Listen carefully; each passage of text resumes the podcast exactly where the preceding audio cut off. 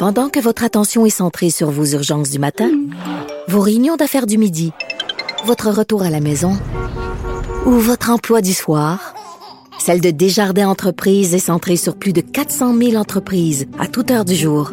Grâce à notre connaissance des secteurs d'activité et à notre accompagnement spécialisé, nous aidons les entrepreneurs à relever chaque défi pour qu'ils puissent rester centrés sur ce qui compte, le développement de leur entreprise.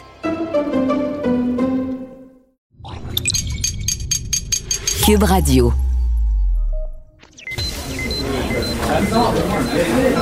Silence Veuillez vous lever. La cour présidée par l'honorable François-David Bernier est déclarée ouverte. Entrez dans les coulisses de la justice. Écoutez, vous serez pas jugé. Ils appellent à la barre les acteurs de l'actualité. Oui, votre honneur. Avec François-David Bernier. Avec François-David Bernier. Avocat à la barre. Cube Radio. Bonjour, bienvenue à l'émission Avocat à la barre. Vous voulez en savoir plus sur les procès d'agression sexuelle, comment ça fonctionne? Ben, restez là parce qu'à l'émission, on reçoit euh, bon, deux criminalistes éminents au, Québec. Euh, on va parler à, René Maître René Verret, qui est, vous connaissez cet avocat, c'était le procureur de la couronne dans le dossier de Guy Turcotte.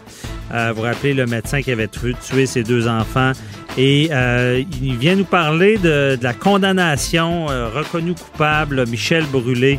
Euh, il va nous expliquer un peu pourquoi la juge ne l'aurait pas cru. Ensuite, on parle à Maître, ben, plus tard à l'émission, on va parler à Maître Jean-Pierre Rancourt. On va revenir sur le procès criminel de Gilbert Rozon à savoir euh, même, euh, on va demander à, mettre en cours qu'est-ce qu'il en pense et quel est son pronostic avec ce qu'il a vu de ce procès-là. Euh, on revient sur cette nouvelle de, la semaine. Il y a Martin Prudhomme qui a fait une sortie média qui, qui est choqué, qui veut se défendre parce que on semble vouloir lui montrer la porte. On vous relate l'histoire. Il y a Maître Jean-Paul Boilly qui va en parler avec nous. Votre émission commence maintenant. Vous écoutez. Avocat à la barre. On commence l'émission avec la revue de l'actualité judiciaire de la semaine. Qu'est-ce qui s'est passé cette semaine dans tout ce qui est le monde judiciaire, juridique, politico-juridique, name it. Et tout ce qui est relié. Euh, tout ce qui est relié. Avec Maître Boily, que vous reconnaissez. Bon, Maître Boily, évidemment, cette semaine, le procès de Gilbert Rozon pour viol et attentat à lapideur qui a fait beaucoup jaser. Oui. Euh, ben, vous y avez assisté d'ailleurs. Euh, vous allez pouvoir nous en parler plus amplement parce que je sais que vous avez été euh, toute la semaine là, les quatre jours du procès pour entendre les témoins et pour LCN et TVA, on a vu vos reportages. Mais qu'est-ce que vous en pensez à, froid comme ça? Là? Effectivement, ça me brûlait les lèvres d'en parler. Merci, Matt Boily. Ah, ben, c'est un procès hein, qui qui, ça date de 40 ans, cette histoire-là. Oui, c'est pas d'aujourd'hui. Euh, on entend la, la, plaignante qui est quand même, qui s'exprime bien, qu'on ne peut pas identifier. Euh, là, tu as la le, bout d'interrogatoire de la couronne, ça va bien, évidemment, elle compte son histoire. Et là, arrive le contre-interrogatoire. Ça va moins bien. C'est une avocate qui travaille avec Maître Poupard, euh, qui, était très bonne, un petit accent anglophone. Et euh, là, on se demandait si c'est une stratégie pour, euh, vu que c'est une femme, puis vu que c'est une, présumée victime. Peut-être. On fait ça, les avocats, on travaille en équipe. Des fois, oui, on pense en stratégie. Mais je vais, je vais vous dire à Maître Boily que je pense pas que c'est pas ça qui va impressionner la parce qu'elle avait, l'air d'avoir un bon caractère. Et euh, là, euh, contre-interrogatoire. Et là, on prend toute la déclaration policière, puis on essaie de trouver des contradictions. Après ça, arrive le temps de. On, se demandait si Gilbert Rozon allait témoigner. Euh, il nous l'a dit aux caméras qu'elle allait témoigner. Puis évidemment, puis là, il arrive, lui, avec une, toute autre histoire. c'est lui, finalement, qui s'est fait agresser a refusé ses, ses, avances la veille. Le lendemain matin, au réveil, était dans sa chambre à califourchon sur lui. Euh, pour, la petite histoire, en 1980, Gilbert Rozon était étudiant à l'Université de Montréal en droit et j'y étais également. C'est juste pour les, fins de l'histoire. Ah oui, ben c'est ça. Il y avait eu une absolution inconditionnelle à l'époque. Mais sais, force de, de, Et là, il y a un témoin de la couronne que je trouve qui était trop, là, euh, une amie de, de la plaignante qui vient dire ben moi, elle m'avait parlé de cette histoire-là, même à tel point que ça en était un, un running gag à la station, que si on allait avec Gérald Rosan, on perdait sa culotte. Moi, j'ai trouvé ça déplacé parce que si tu parles d'agression sexuelle, c'est sérieux. Si c'était un running gag, comme elle disait, moins sérieux. ça enlève un peu de crédibilité. Et là, là-dedans, ben, on, on va en parler tout à l'heure avec Maître Rancourt. Il y a tous des critères pour savoir évaluer toute la crédibilité de ce beau monde-là. Donc. euh, À suivre avec Maître Rancourt tout à l'heure. oui, puis on va parler aussi tout à l'heure à, à Maître euh, Jean-Philippe Caron de la portion de poursuite en diffamation Ouais, au de. Roson. Ensuite, euh, la mort des deux jeunes enfants à Wendake. C'est le ministre Carman annonce une enquête sur la façon de faire de la DPJ. Euh, Qu'est-ce qui s'est passé avec la DPJ? Il y avait eu des Ouais, signalements? ben, en fait, il y a eu, il y a eu semble-t-il, des signalements dans ce dossier-là. C'est bien malheureux, là, parce que, dans le fond, il y a beaucoup de victimes, puis il y a beaucoup de victimes collatérales. Hein. Faut Ouais. pas oublier, il y a la mère de l'individu qui est accusé dans ce dossier-là, qui aurait des problèmes mentaux, semble-t-il. Il y aurait eu des signalements, il y aurait eu, des- lui, il y aurait eu des services qu'il n'aurait pas reçus. Euh, sa mère euh, a lancé du, un cri du cœur cette semaine. Donc, le ministre Calment, lui, a dit cette semaine qu'il demanderait une enquête là-dessus parce que, effectivement, il y a eu des ratés. là. On, parle, de- on parle de deux jeunes enfants de 2 et 5 ans, deux petits garçons. On peut pas les nommer, là, mais on comprend que c'est dans l'entourage familial. Euh, un peu comme dans le cas de Granby, souvenons-vous, euh, souvenons-nous le, le- le- le drame qui s'est produit. Euh, encore là, il y a eu des ratés au niveau de la DPJ. On en a parlé en long et en large. Je sais que vous allez en parler avec Maître Otis également ce week-end, mais juste pour dire que là, dans ce dossier-là, oui, des enquêtes, c'est important. Oui, de savoir ce qui s'est passé, c'est important. Mais on le dit, puis on le redit, là, faut arrêter de faire des enquêtes. faut être sur le terrain. faut que les gens interviennent. faut arrêter, vous l'avez déjà dit, là, de euh, porter des plaintes parce que, les petits, les petits-enfants arrivent, les culottes sont sales. là. faut Ouais. faire le- le- le trancher le, le vrai du faux puis s'occuper des vrais problèmes. Évidemment, c'est compliqué, on le redit encore plusieurs fois. Il y a beaucoup de bureaucratie, il y a beaucoup d'administration. Les travailleurs sociaux viennent épuisés. J'ai discuté avec plusieurs, moi, depuis quelques années, et c'est toujours la même rengaine qui revient. On doit remplir tellement de rapports, on doit tellement se protéger les fesses qu'on a presque plus le temps de s'occuper de nos cas. Alors ça, c'est un problème qui est récurrent, qui Ouais. revient tout le temps. Il va falloir que, en tout cas, j'espère que le ministre va donner un mandat au commissaire que- ou aux gens qui vont être euh, chargés d'enquêter là-dessus, de, de dire les vraies choses et de donner des vraies solutions. Il y a la santé mentale Ben, c'est évident. aussi. Parce que, euh, à quelque part, ben, j'ai bien aimé l'intervention de, de- de- du maire Labaume, là, disant Hey, ça suffit, là, il, Ah oui. il faut bouger, là, il devrait arriver avec un projet. Parce que le problème, c'est que quand les, les- la santé mentale. tu sais, avant que les policiers puissent faire de quoi, Ouais. avant qu'il y ait une intervention, on l'a souvent vu, M. Boily, euh, il faut qu'il arrive un drame. Il Exact. faut qu'il arrive quelque chose. C'est ça. Et, on va pas en avant, on va en arrière, puis là, on, on, on, réagit. faudrait être proactif, puis réagir avant et non après. Ouais. Alors, mais, Mais c'est qui- malheureux, c'est comme ça. quelqu'un qui prend pas sa médicamentation, Ouais. euh, quelqu'un qui, euh, tu sais, je veux dire, on, peut rien faire. Non, Il la ça. charte qui est assez. Ouais, Il y a des droits, et ces gens-là ont aussi des droits, Comme- malheureusement, mais il faut quand même réagir des fois parce que il est trop tard. Quand, lorsqu'on veut, on dit tout le temps les droits des uns finissent là où les autres. Mais là, il y a deux enfants qui sont morts. Alors, c'est bien beau avoir des droits, mais là, il va falloir qu'à un moment donné, il y a des gens qui allument. Et puis, bon, les enquêtes, c'est beau, là, mais euh, soyons Ouais. proactifs. Avocat à la barre, on a, on, a, on a eu quelques appels de gens désespérés, que leur famille est. euh, ils ont- des problèmes de santé mentale. Soit, souvent, les gens nous disaient, bon, on sait qu'ils pourraient s'enlever la vie. Et là, il n'y a rien à faire. Ouais. On sait qu'il pourrait arriver de quoi, mais il n'y a rien à faire. Tu sais, c'est- compliqué de faire la requête. c'est- à suivre, c'est à suivre. Ensuite, euh, vous, Maître ce que vous, euh, vous vouliez parler de l'audition devant le Sénat pour la nouvelle juge de la Cour suprême? Oui, on en a parlé la semaine dernière. Euh, bon, M. Trump qui a décidé de nommer euh, une nouvelle juge à la Cour suprême. C'est une avocate qui est quand même, euh, qui était juge déjà devant un tribunal fédéral, là. Amy Coney Barrett, Madame Barrett, qui cette semaine a passé, ben, je dirais pas un trop mauvais quart d'heure, mais quand même devant les comités du Sénat. Bon, les républicains et les démocrates lui posent des questions. Là où il y a le bas blesse, là où le problème véritable est, c'est que là, c'est rendu tellement politique qu'on peut pas euh, euh, savoir vraiment ce qu'elle pense de, divers sujets de droit, etc. On en fait une, question de savoir êtes-vous à droite ou à gauche. Euh, alors qu'on sait qu'un juge, une fois qu'un juge est nommé, et Mme Barrett fera pas exception. Vous avez des juges aux États-Unis qui sont à la Cour suprême ou devant les tribunaux fédéraux. Oui, ils ont des allégeances de gauche et de droite, comme il y en a ici au Canada.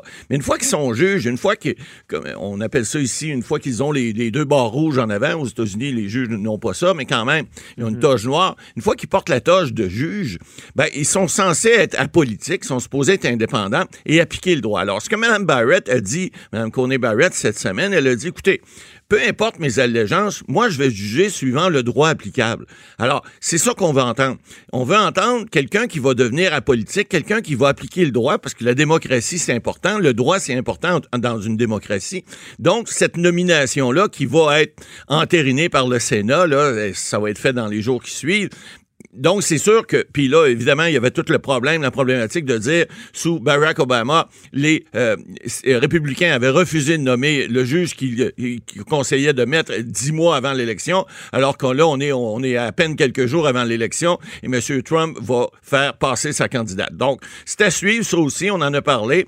Vous savez, quand les États-Unis ont, ont, un petit tout, nous autres, on pogne la pneumonie. Alors, ouais. c'est intéressant de voir où va se situer la Cour suprême américaine au cours des prochaines années. Mm -hmm.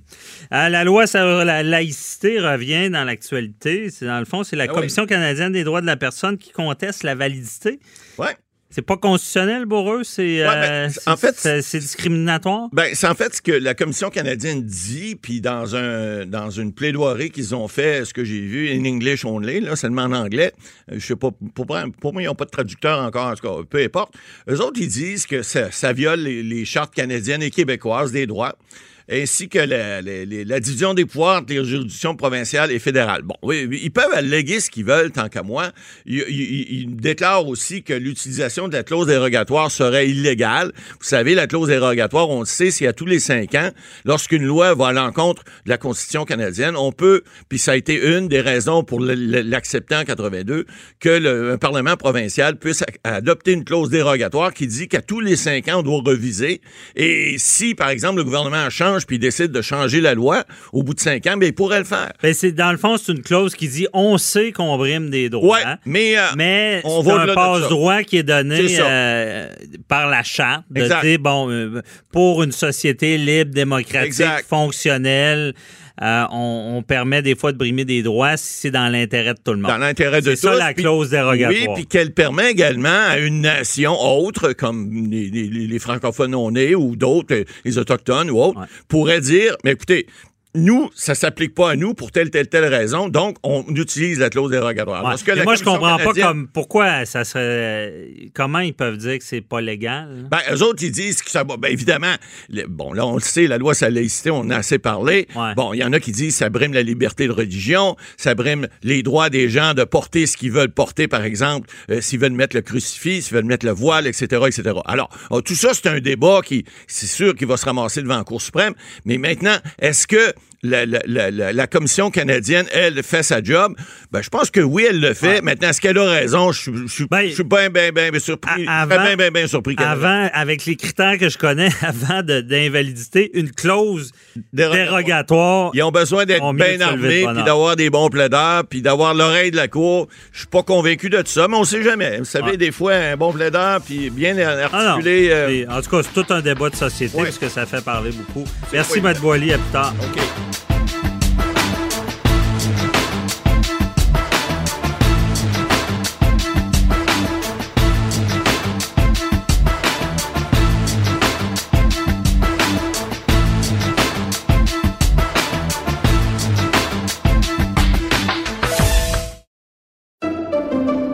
Pendant que votre attention est centrée sur vos urgences du matin, vos réunions d'affaires du midi, votre retour à la maison ou votre emploi du soir, celle de Desjardins Entreprises est centrée sur plus de 400 000 entreprises à toute heure du jour. Grâce à notre connaissance des secteurs d'activité et à notre accompagnement spécialisé, nous aidons les entrepreneurs à relever chaque défi pour qu'ils puissent rester centrés sur ce qui compte, le développement de leur entreprise. Avocat à la barre. Avec François-David Bernier. Des avocats qui jugent l'actualité tous les matins.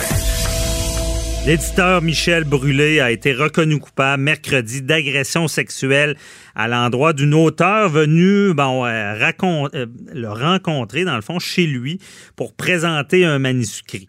Bon, on sait, euh, dans toute la foulée MeToo euh, du, dossier Weinstein, qui était producteur, euh, il y a eu beaucoup de dénonciations. Michel Brûlé en faisait partie. et là, le, procès a lieu. On, se rend compte que, que le risque, parce que lui a dû témoigner, à savoir, ça semble être un dossier qui tourne autour du consentement. Mais ce qu'on comprend, c'est que la juge ne l'aurait pas cru. Et euh, on voulait en parler avec euh, Maître René Verrette, euh, qui est criminaliste. Vous le connaissez bien, c'était le procureur de la Couronne dans le dossier de Guy Turcotte. Maintenant, il est à la défense chez Boucher Avocat. Et bonjour, Maître Verrette. Bonjour, bon matin. Bon matin. Et bon, c'est un dossier, c'est un peu spécial parce que en même temps que c'était cette semaine le, dossier de Gilbert Rozon, où est-ce qu'on avait des versions totalement contradictoires. et là, on arrive avec le dossier de Michel Brûlé, où est-ce qu'une version, on, parle de consentement. Et qu'est-ce qui s'est passé dans ce dossier-là, Matt Verrette? Ben, c'est-à-dire, les faits, je les connais pas. Moi, je me fie sur le reportage que j'ai lu dans le Journal de Québec hier matin, parce que le jugement, je pense, a été rendu oralement. Mais ce qu'on comprend, c'est que bon, la, la, la, plaignante, la présumée victime a témoigné, elle a raconté les gestes effectivement que M. Brûlé a fait, euh, notamment quand elle a mentionné qu'il s'est brossé les dents, qu'il s'est rasé la barbe et qu'il l'a invité à prendre une douche, ce qu'elle a refusé. Mhm. Alors, ce que le juge dit essentiellement dans le jugement, et c'est le titre de l'article, c'est que Michel Brûlé, euh, le juge a trouvé que son témoignage était invraisemblable et surtout, ce qui est important, il a mentionné qu'il ne s'est jamais vraiment soucié d'obtenir le consentement de la victime. Alors, c'est fondamental, effectivement, dans ce genre d'affaires-là. Euh, effectivement, si la, personne ne, se soucie pas d'obtenir le consentement de, de, l'autre personne, ben, il peut y avoir justement euh, une accusation d'agression sexuelle de portée. Mm-hmm. Et ça, ça, mystifie beaucoup les gens parce que est-ce que ça l'a changé depuis des années dans le sens que euh, là, ce qu'on comprend, c'est qu'il faut faut qu'elle pose un geste. Il faut, faut quasiment demander avant qu'il y ait, une relation sexuelle ou euh, des attouchements. Si quelqu'un dit, ben moi, je l'ai embrassée, elle n'a rien dit, euh, pour moi, elle consentait, est-ce que de nos jours, c'est encore un consentement? Ça? dépend toujours du contexte, évidemment. Je veux dire, deux personnes qui se connaissent, qui se fréquentent et tout ça, ça peut être différent. Dans un cas comme celui-là, où effectivement, cette jeune femme-là si on allait voir Michel Brûlé à titre d'éditeur, ben, c'est clair que pour elle, c'était strictement une question, une, relation d'affaires. Alors, mhm. comme le juge le mentionne aussi, euh, effectivement, ce qu'elle cherchait, c'est un partenaire d'affaires et non une aventure d'un soir. Alors, c'est ça qui est différent. Dans ce cas-ci, c'était strictement une relation d'affaires. Alors, c'est pas des gens qui se fréquentaient, qui ont passé une bonne soirée ensemble, puis qui, euh, bon, après ça, qui sont euh, qui sont rejoints dans un appartement après coup, après la soirée, c'est très différent. Ça dépend du contexte aussi. Mais dans mhm. ce cas-ci, c'est clair que c'est une relation d'affaires. Alors, euh, avant d'obtenir ou avant de poser des gestes comme ceux-là, Michel Brûlé aurait dû obtenir le consentement de la personne, aurait dû lui demander. Je comprends. C'est vraiment le, contexte qui, qui a joué. Euh, parce qu'elle était, était, pas là pour une soirée. je comprends. Voilà, voilà. Elle fréquentait pas Michel Brûlé. C'était pas, euh, c'était pas comme on dit une date là ou un rendez-vous intime. C'était mhm. carrément une relation d'affaires. Et ça nous rappelle un peu, justement, parce qu'on a vu qu'il y a eu de l'abus dans le domaine de la production, euh, dans ce cas-là littéraire, on a vu dans le cinéma. Ça, ça, ça nous rappelle qu'il y a des choses qui se faisaient avant qui ne se font plus. Là. Ben, C'est-à-dire, bien sûr, la société a évolué, mais je veux dire, le consentement, ça demeure quand même un élément important en droit depuis bien des années. Le Cour suprême a rendu des jugements importants en ces matières-là. Mhm. Je veux dire, ça, pour ça, il faut que les gens comprennent que ça demeure. Et c'est le principe, effectivement, important. Une personne ne peut pas poser des gestes comme ceux-là avant d'obtenir le consentement exprès de l'autre personne. OK.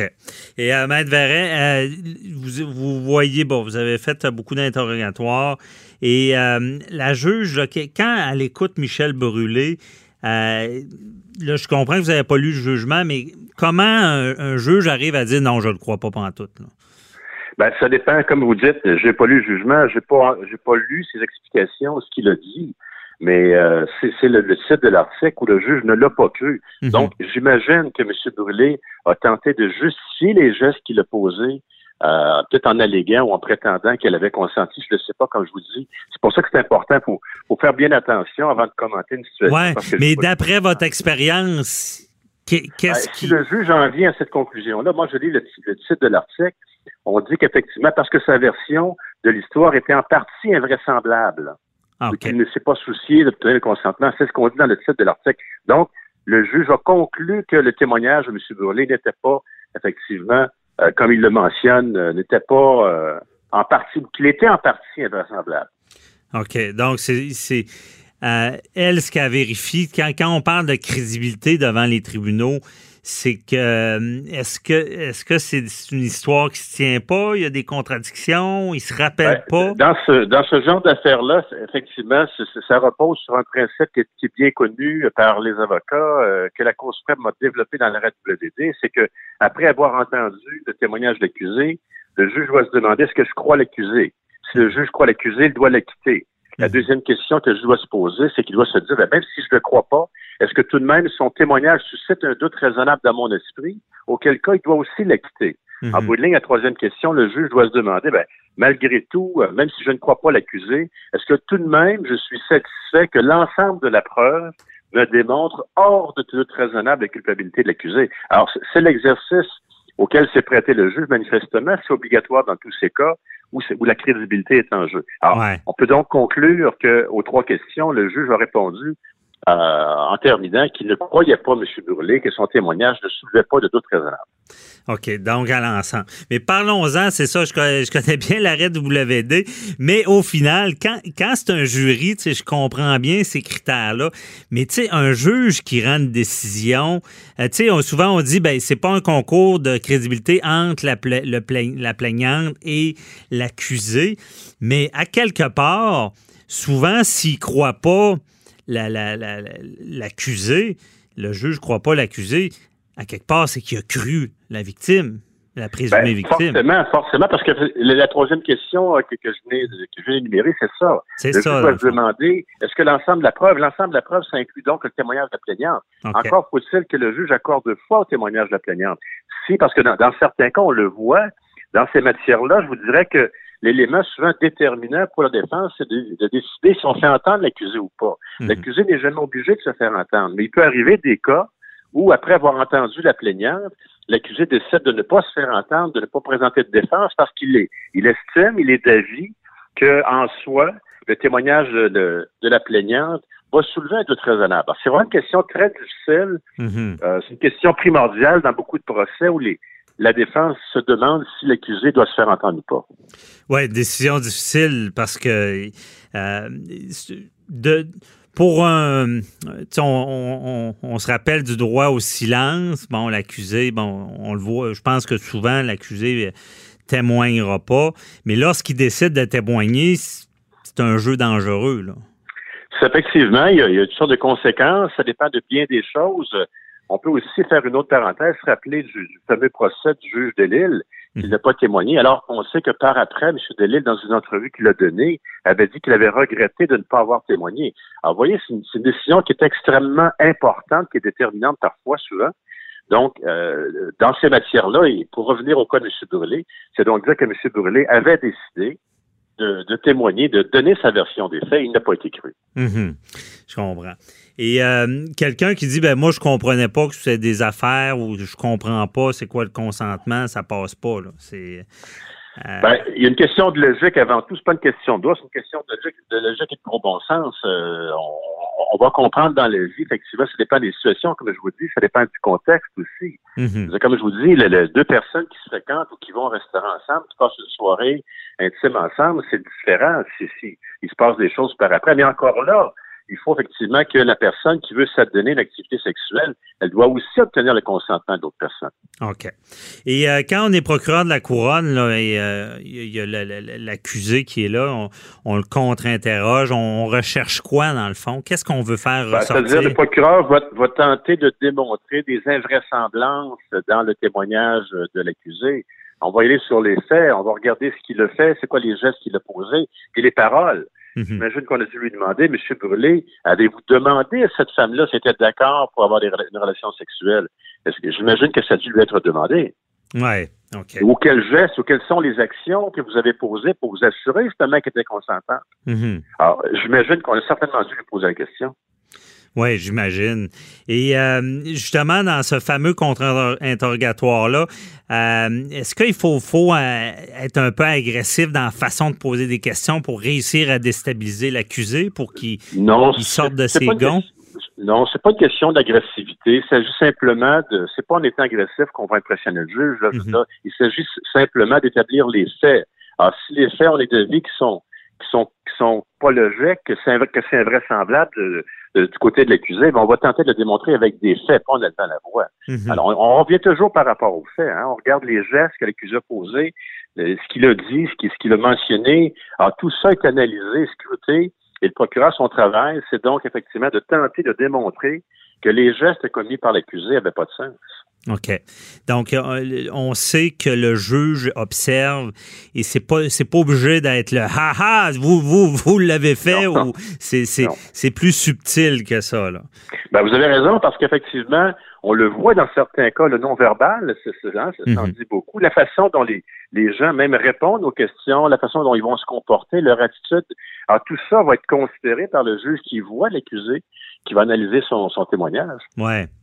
Mais très intéressant, euh, Maître Verret. On comprend mieux un peu euh, ce, ce dossier-là. Et euh, surtout, moi, je retiens le contexte. Euh, dis aux auditeurs, le contexte a été Ouais. très important.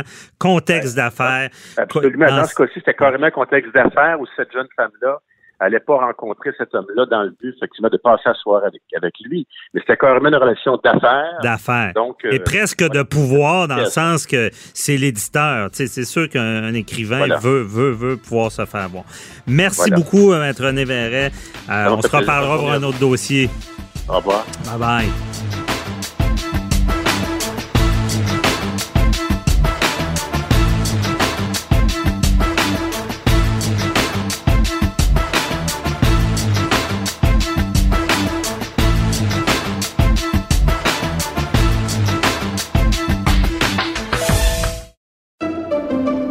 Pendant que votre attention est centrée sur cette voix qui vous parle ici, ou encore là, tout près ici, très loin là-bas, ou même très, très loin. Celle de Desjardins Entreprises est centrée sur plus de 400 000 entreprises partout autour de vous.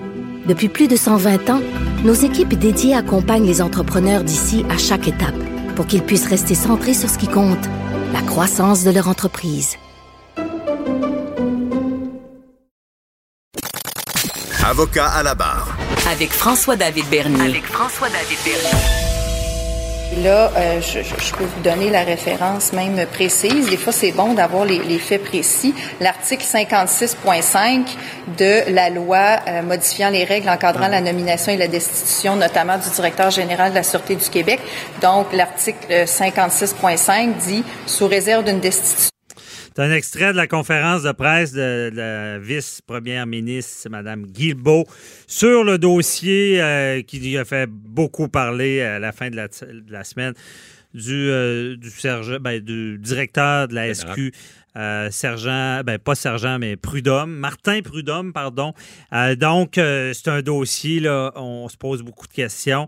Je suis avec Maître Boily, on va en parler. Oui, c'est, ça amène beaucoup, beaucoup de, de questionnements. De Ils sont- questionnement. Mais avant, on va rappeler Ouais. la trame de Fred, Ouais. de, de Fred. de fait, oui. Ça va de, coûter des de frais. fait de Martin Prudhomme. Ouais. Dans le sens, bon, directeur de la Sûreté du Québec, homme, bon, il y, y a des liens familiaux avec, c'est le beau-fils de Robert Lafrenière, L'ancien directeur. l'ancien directeur de, de l'UPAC, parce qu'il est marié à sa fille. Sa fille, exact. C'est un ami de Guy Ouellette. Là. Vous vous rappelez l'histoire de Guy Ouellette? Il avait été Député arrêté. libéral C'est ça, arrêté par euh, l'UPAC. Donc, euh, et là, lui... pour des prétendues fuites qui ont ça. mené aussi euh, au- à Ouais. l'avortement, entre autres, du procès de Nathalie Normando et Marc-Yvan Côté. C'est ça. autres. Et là, là c'est- Une belle, petite- belle petite saga. C'est ça. Mais ce, ce, euh, directeur-là, c'était un des rares qui n'était pas une police C'était pas une politique. police. Non, c'était un ancien sous-ministre. C'est ça, c'est un ancien sous-ministre. mais Fonctionnaire à- de carrière. À l'époque, quand le gouvernement changeait, Ouais. On changeait de chef de police. Ouais. Bon, après ça, lui, par exemple, il était là pour... euh, Il était là sous le PQ, sous les PQ, libéraux. CAQ, il. CAQ était Bon, là. Il avait un beau parcours, Ouais. sauf que je pense que ce qui a nuit, c'est son, euh, son ami Ouellette et ses liens familiaux. Parce que, à quelque part, lui, c'est qu'il a, il a fait un appel, il a, il a été reproché Ouais, parce ben, qu'il a fait un appel On va rappeler les au faits. DPCP. Exact. Euh, pour dire, bon, pour, pour parler de la situation qu'il y avait avec des procureurs qui semblaient plus lui faire confiance. Oui, ben en fait, ce qu'il a Euh, fait, c'est en 2017, pour être plus précis. on lui reproche d'avoir fait un appel à la directrice des poursuites criminelles et pénales, c'est maître euh, Annick Murphy. Puis il aurait fait un appel euh, bien, bien, bien avant la, la plainte qui a été portée. On parle de 16 mois avant. Puis il dit que, bon, cet appel-là, c'est clair, il a demandé, puis comme vous disiez, là, il a demandé, écoute, qu'est-ce qui se passe dans le dossier de Guy Ouellet? On trouve ça drôle. Les procureurs, on dirait qu'ils me boudent. Bon, en fait, et, là, il faut comprendre, parce que c'est simple. att- attendez, Matt Boilet, avant de commencer l'analyse, Ouais. on- rien que les gens comprennent. Euh, suite à cet appel-là, enquête déontologique. Ouais. La loi sur la police, on se rappelle, quand tu es visé par des allégations, coupable ou pas, il Bureau- t'enlève. Bon. Bureau d'enquête indépendante qui arrive. BEI qui arrive, tu es suspendu Ouais. le temps de l'enquête. Donc, lui, euh, Martin Prudhomme, supposément qu'il était à peu près deux ans chez lui, Ouais, à il se demander ce 19 qu'on lui reprochait. Oui, ben, c'est-à-dire que ce que j'ai compris, il a donné une entrevue euh, vendredi à Mario Dumont, et ce que j'ai compris, c'est qu'on on est arrivé en mars 2019, il, il était, euh, il était chez lui, puis on lui dit, écoute, viens, on a, on a quelque chose pour toi. Alors, il s'en va au bureau du PM, puis là, il c'est un enquêteur du BEI qui est là, qui lui dit, écoute, on a des reproches à te faire, tu es sous enquête. Euh, et là, il a, a- en fait, il a, subi la même médecine qu'on fait subir souvent, malheureusement, mais c'est des gens, des fois, qui tombent sous des enquêtes ou des choses comme ça, tombent sous le néant. Alors, ce qu'on a fait, ce qu'il expliquait, c'est qu'on lui a dit, écoute, tu vas nous remettre ton ordinateur, ton téléphone, euh, ta badge, ton, ton arme de service. Et regarde, tu es directeur encore de la sûreté, mais t'es plus rien, là.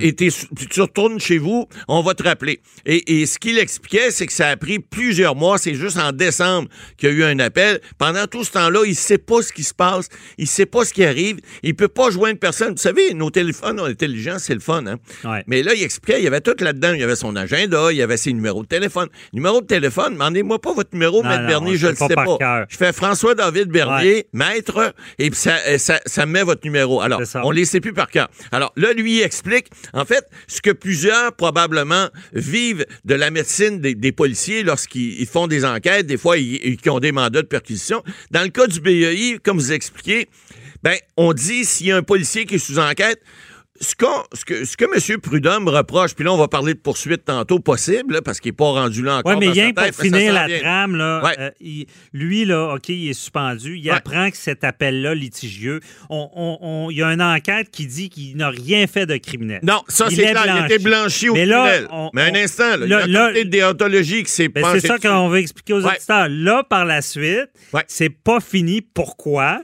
Parce qu'on lui reproche une faute déontologique. Et voilà. Il n'est pas criminel. Et là, c'est ce- c'est la Comité. commission Exact. euh, de la fonction publique qui enquête. Et lui lui reproche qu'ils ne l'ont jamais entendu. Il n'a pas pu fournir de témoins. Donc, au final, ce qu'on veut vous dire, c'est que il- pour lui, là, c'est un congédiement déguisé. Ben, c'est-à-dire que pour l'instant, il n'est pas congédié. Puis à la conférence de presse, vous avez mis Non, Mme on- on y Guilbeault, mon- on y euh, monte en- la en porte, entrée. Ben, c'est-à-dire que ce qu'on lui a dit, ce qu'on lui aurait dit, ce qu'il expliquait cette semaine, c'est que, écoute, si tu démissionnes, on laisse tout aller ça, et puis euh, il n'y aura plus de problème. Euh, te- te- bon, l'enquête euh, pénale, d'abord, elle, elle- il a déjà été blanchi. Euh, la commission de la fonction publique, parce qu'il faut pas oublier que le comité qui a fait rapport, Madame la vice-première ministre le dit le vendredi, euh, elle a dit, si M.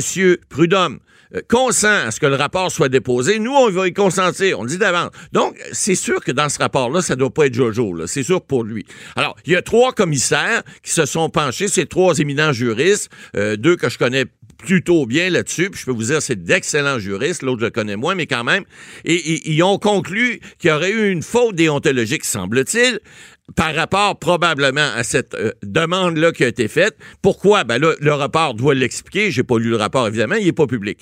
Mais à cet effet, justement, la, la ministre Guilbeault a dit qu'elle accepterait de, de le rendre Oui, public. tout à fait. Bon. Donc, c'est un signe, ça, que lorsqu'on accepte, qu'on le dit d'avance en disant à l'autre, hey, regarde, tu veux le rendre public, on va, nous autres, on va être très heureux de le faire.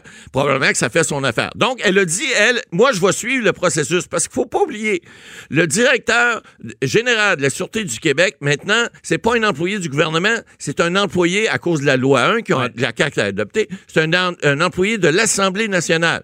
Donc, si on veut le démettre de ses fonctions, le destituer, ou, ou en engager un nouveau, c'est l'Assemblée nationale qui le nomme. Et ça, ça prend un vote des deux tiers des députés. Et là, il y a un problème.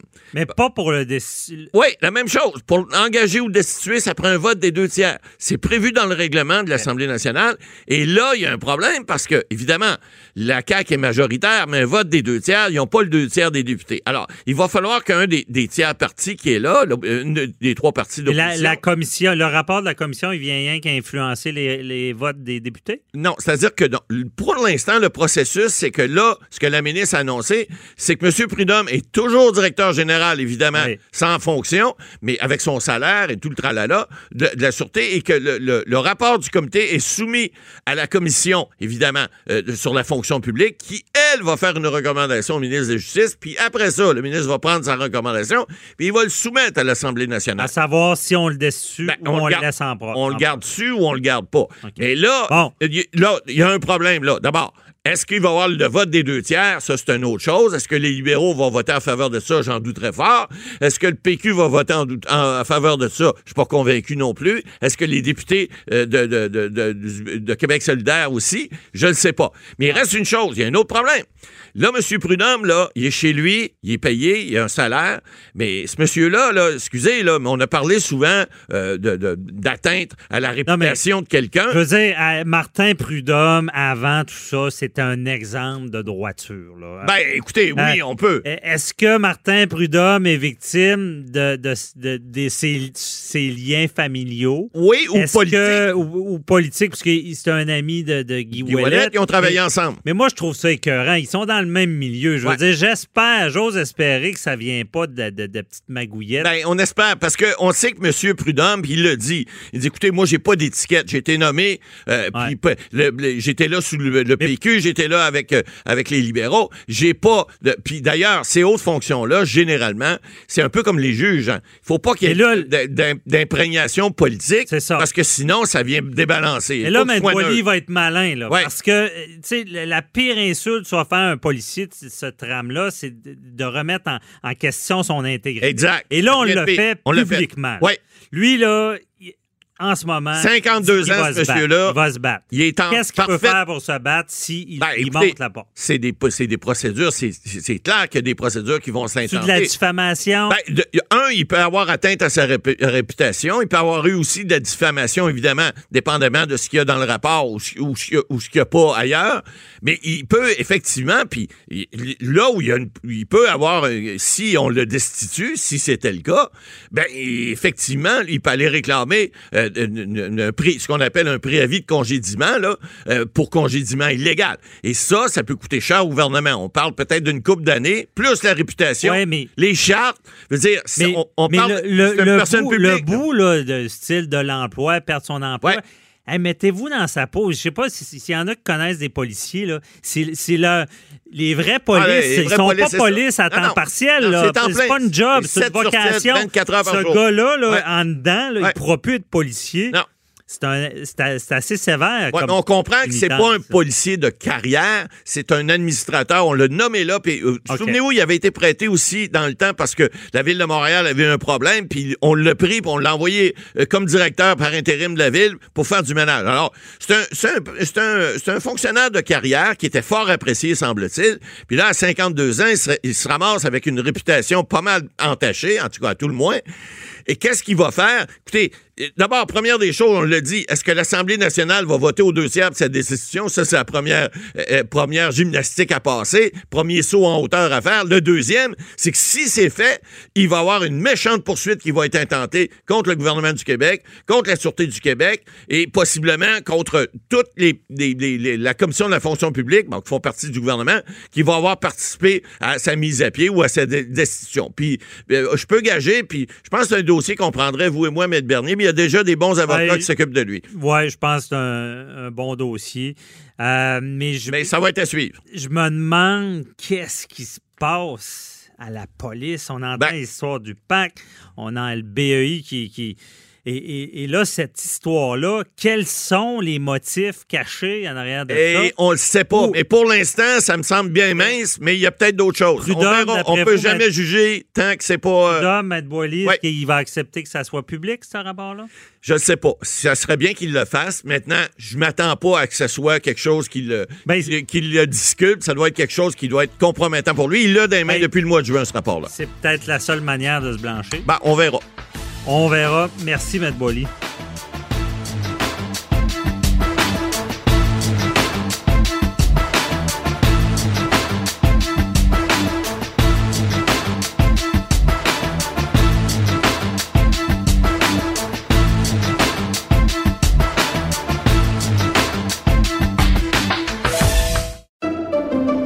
Pendant que votre attention est centrée sur cette voix qui vous parle ici, ou encore là, tout près très loin là-bas, Ou même très, très loin. Celle de Desjardins Entreprises est centrée sur plus de 400 000 entreprises partout autour de vous. Depuis plus de 120 ans, nos équipes dédiées accompagnent les entrepreneurs d'ici à chaque étape pour qu'ils puissent rester centrés sur ce qui compte, la croissance de leur entreprise.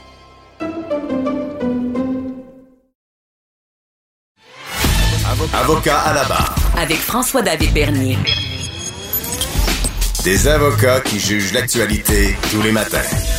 Procès criminel de Gilbert Rozon cette semaine euh, pour euh, attentat à la pudeur, viol, les accusations de l'époque.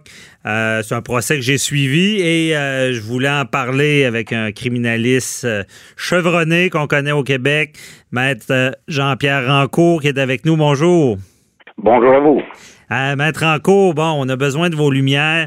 On veut comprendre euh, ce procès-là que vous avez suivi. Euh, OK, on va commencer euh, par le début. Là, dans le fond, il y a deux, deux accusations. On parle de viol. Viol, ça n'existe plus. C'est ceux de l'époque, là. C'est les accusations de l'époque. Oui, c'est ça, le viol, mais ça correspond aujourd'hui à l'agression sexuelle. Mhm. il, y a, il y a différents types d'agression sexuelle. Il y a le, le toucher, par exemple, jusqu'à la pénétration, qui est le plus grave, qui Mhm. équivaut au viol de l'époque. OK.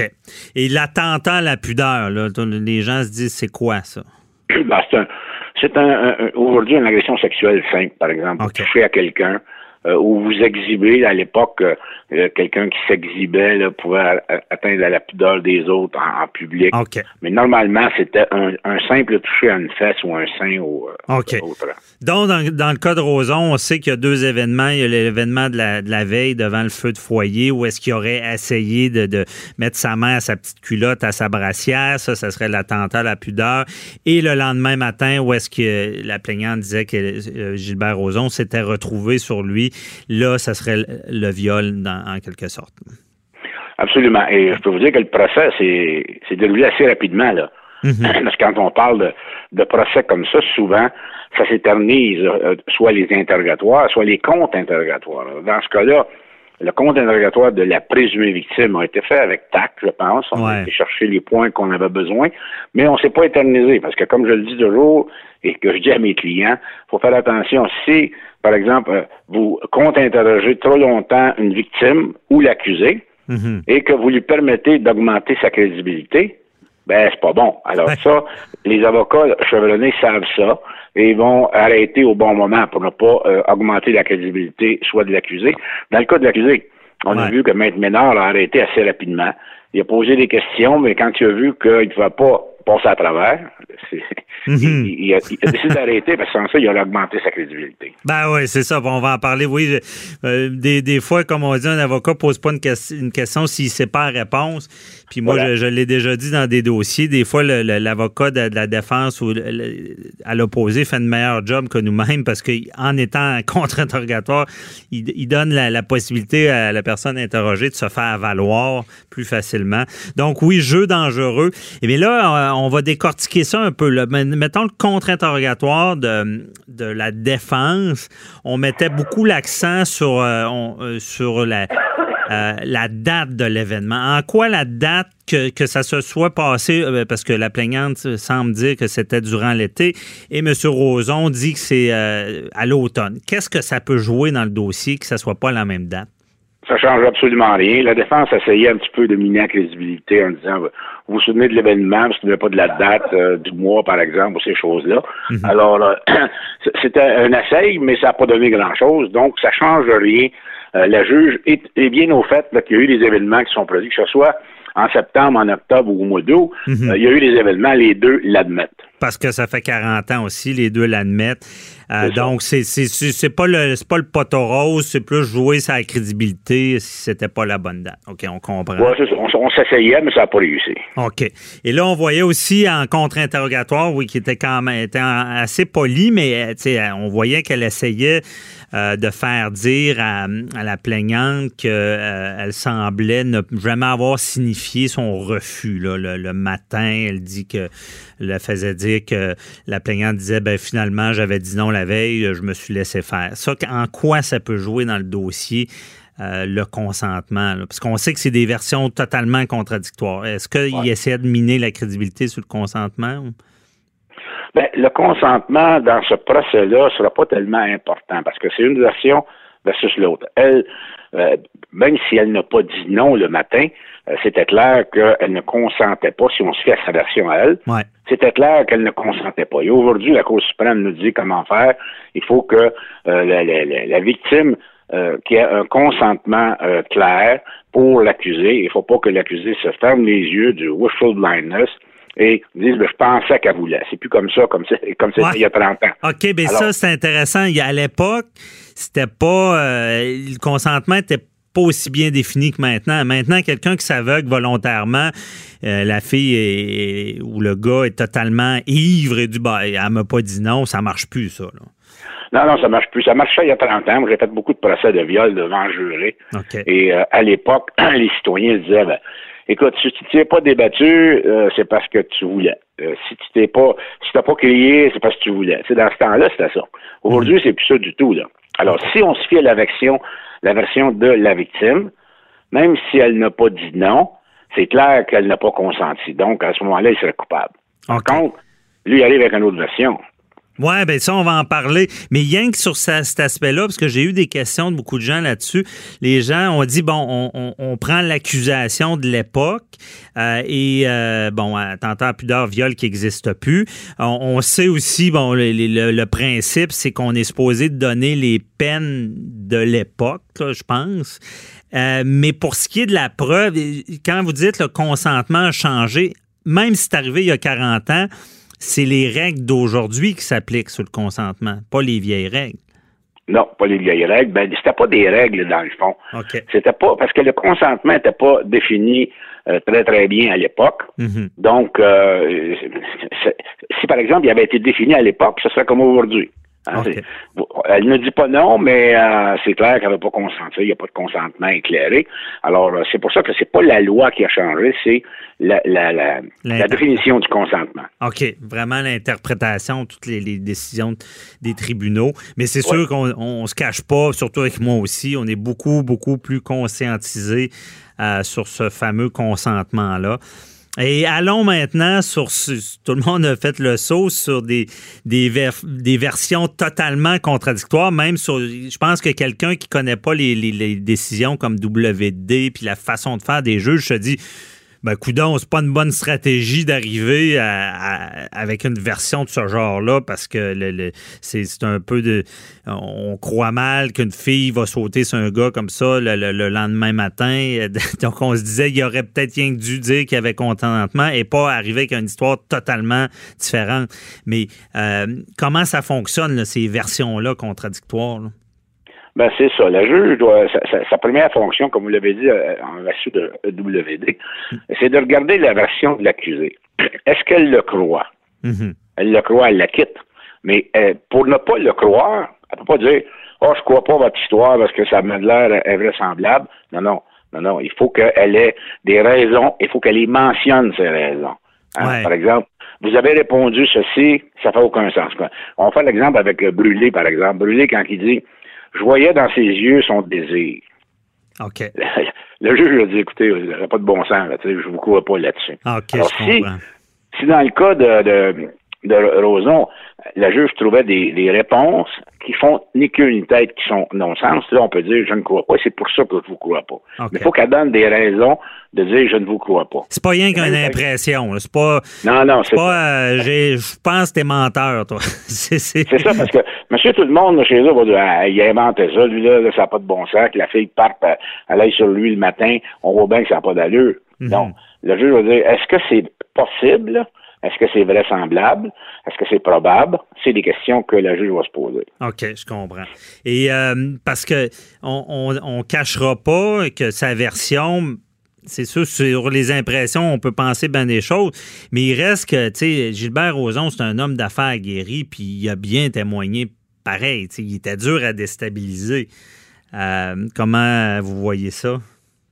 Ben, c'est ça. Et il a bien témoigné. C'est pour ça, comme je vous disais, que Maître Ménard de la Couronne a arrêté à un moment donné parce qu'il ne peut pas euh, Mhm. le contredire assez pour que ça, ça, ça ait un effet.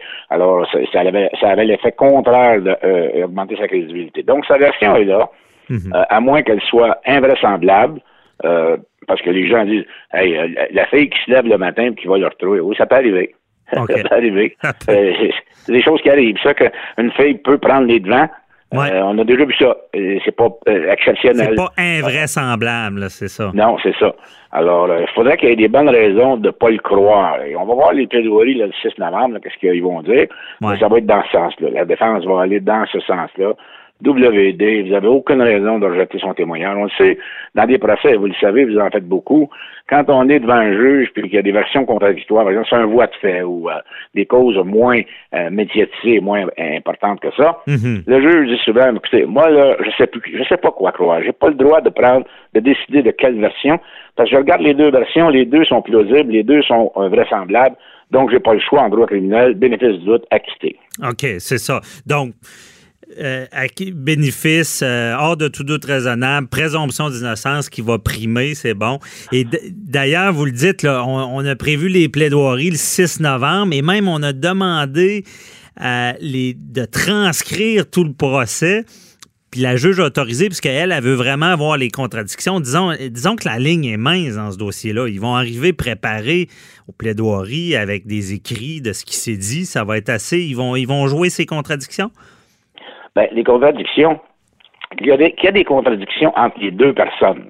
Mhm. C'est normal, parce que c'est pas la même, on n'a pas la même version des faits.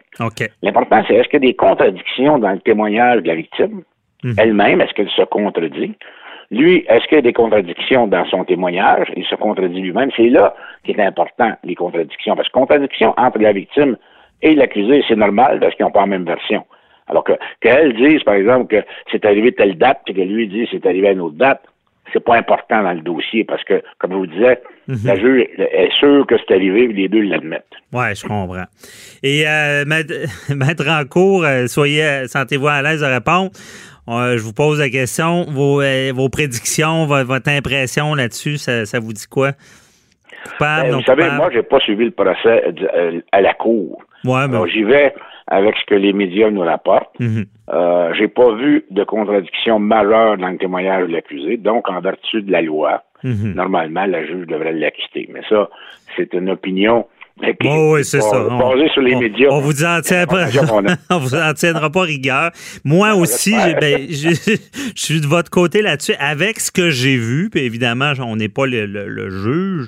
C'est sûr que ça semblait, euh, selon les règles, il y a, il y a des, il y a des chances qu'il soit acquitté. On ne peut pas Ouais. euh, nier ça. Mais peut-être que, comme on, on sait quand on est au dossier, euh, des fois, il n'y a, pas de coup de toge, mais il y a des affaires qui ressortent. On en saura plus le 6 novembre sur tout ce qui est de la stratégie, parce que les plaidoiries, euh, mettre en cause, c'est ça qui va, qui va mettre d'avant là, où ils s'en vont avec tout ça, là, autant en défense que la couronne. là.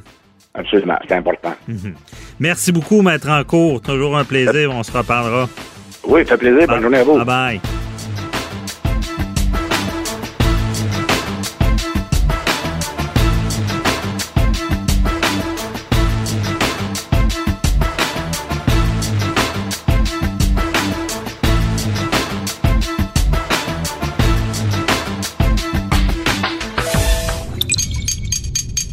Cube Radio.